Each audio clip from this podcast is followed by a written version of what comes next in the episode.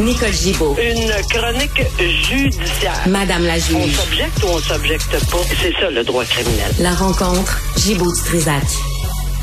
Nicole, bonjour. Bonjour, Benoît. Il me semble qu'on a déjà parlé de ça, là, les bracelets anti-rapprochement là, qui euh, qui marchent pas.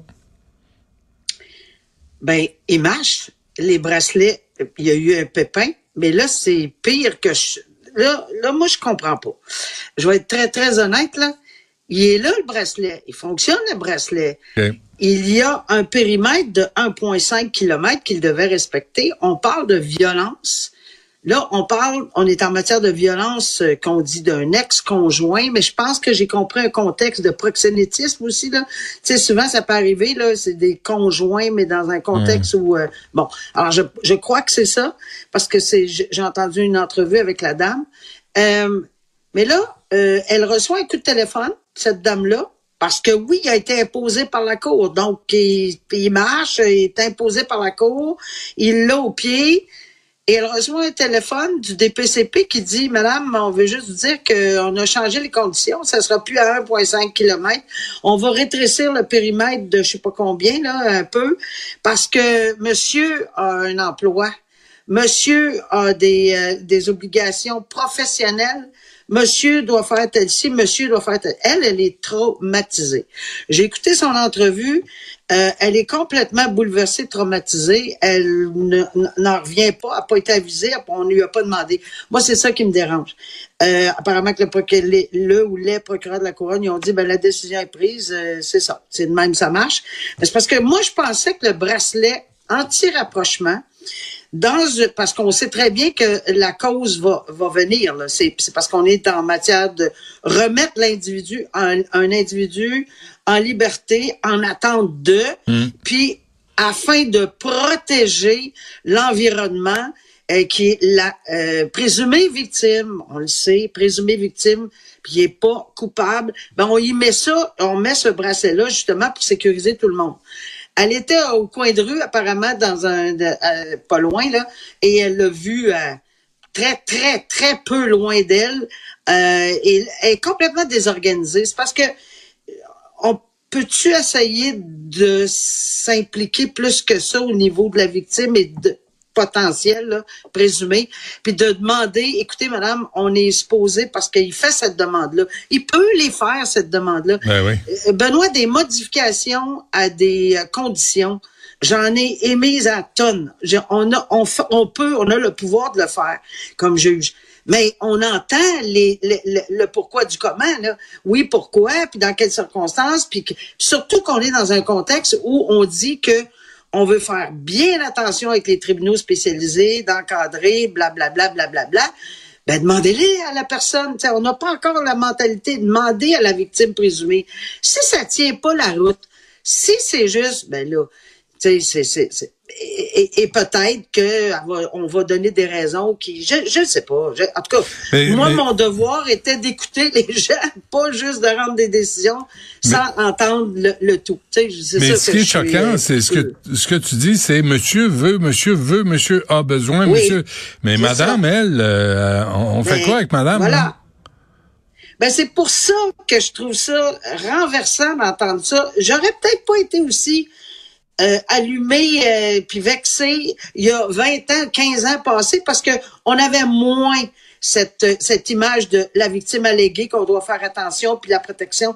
Mais là, ça fait des années qu'on parle de ça, qu'on veut créer un pourtour euh, euh, autour des victimes alléguées et puis de les rendre confortables. Il faut qu'elle ait témoigné encore, elle. Là. Ah oui, hein? Va falloir qu'elle retourne devant le tribunal. C'est pas fini l'affaire. là. Hmm. Alors, moi, je suis euh, vraiment euh, le terme qui me vient en tête, là, qui est pas très français, mais flabbergasté, c'est le cas de le dire. j'ai de la difficulté à comprendre qu'on n'a pas fait de vérification auprès d'elle, puis de de vérifier pourquoi. Peut-être que c'était justifié beaucoup ses craintes, et peut-être qu'on aurait pu l'apaiser euh, ses craintes en y expliquant certaines choses. Non, la décision, elle est rendue. Point final. Euh, je suis déçu un peu, là. Ouais, ben, je peux Beaucoup. comprendre. Euh, sept ans de prison pour avoir poignardé à mort son père, qui, qui était pas Oui. euh, très gentil, je pense. Non, puis tu sais, euh,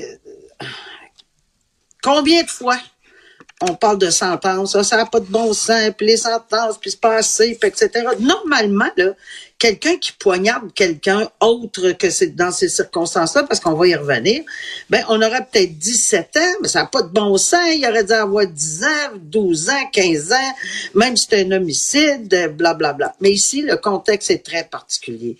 Et je pense qu'il faut le, le, le, mentionner. On bonifie pas le geste. On dit pas que c'est correct. On dit pas rien de ça. On dit tout simplement que les tribunaux, le DPCP, la défense, la juge dans les circonstances ont tout eu une écoute euh, sensible euh, à la situation. L'acte est épouvantable. Un meurtre, euh, ben, un, meurtre, un homicide, c'est un homicide. Tuer quelqu'un, c'est mmh. épouvantable. Mais le contexte est bien particulier parce qu'il s'agit d'une personne d'une autre culture qui apparemment battait ses enfants, la victime, battait sa femme, mais que sa femme pouvait pas pour des raisons. Euh, et elle le dit dans l'article, c'est pas moi qui le. Qui, au Pakistan, on, on, ne voit pas les femmes divorcées ou séparées d'un très bon œil. Et c'est bon, ben, c'est sûr que c'est dans sa culture. Les enfants qui vivent là étaient battus. Euh, le plus jeune frère, c'est lui qui, euh, qui écope de cette sentence-là. Euh, il, est, il était souvent la personne qui était victime le plus de la violence de son père, qui buvait, euh, qui prenait beaucoup de médicaments apparemment, etc. Donc, c'était une atmosphère intrafamiliale très dure euh, de violence. Dix fois, ils ont appelé le 911.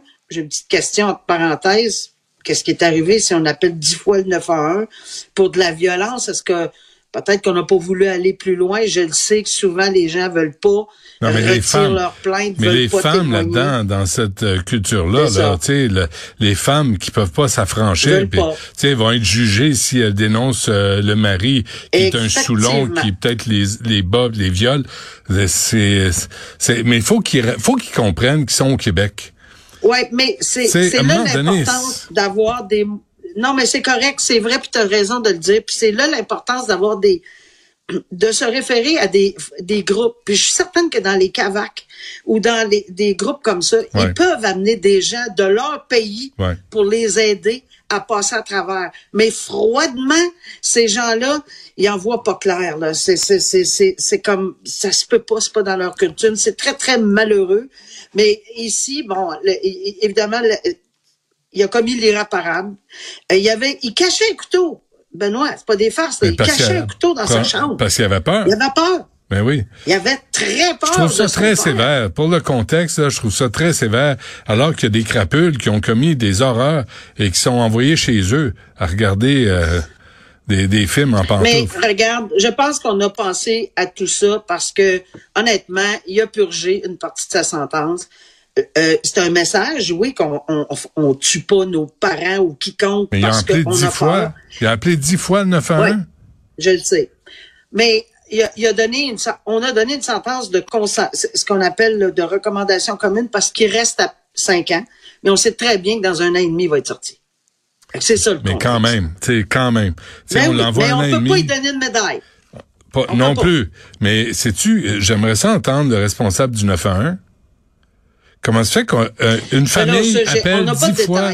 Ben, il faudrait en avoir. Le juge aurait dû demander en avoir parce que on appelle chez vous dix fois, puis vous avez les doigts dans le nez. Ben, non, mais il l'avait peut-être, Benoît. Il l'avait peut-être, puis c'est le, tu sais, je veux dire, qu'est-ce qu'on a fait avec ça? Moi, je présumerai pas de ce qui est fait ou pas fait, je sais pas. Mais, mais c'est fun de le savoir. Est-ce que le tribunal l'a eu? Je sais pas. OK. Ben, euh, on va, on va, on va vérifier parce que il me semble que c'est des questions qui se posent. une adresse, une famille appelle dix fois le 911, puis ça finit où le jeune qui a tellement peur du bonhomme qui est sous puis qui est abusif le poignarde. Je pense que c'est court comme explication. Tu trouves pas? Peut-être que ça a été expliqué à la Cour, mais moi, je ne l'ai pas le résultat de ceci. Alors oui, ça serait peut-être intéressant de le vérifier. Très bien. Hey, Nicole, bonne fin de semaine malgré tout. malgré tout, bonne fin de semaine. Puis il faut sortir les mitaines, apparemment. Ah oui, OK. Salut. Bye.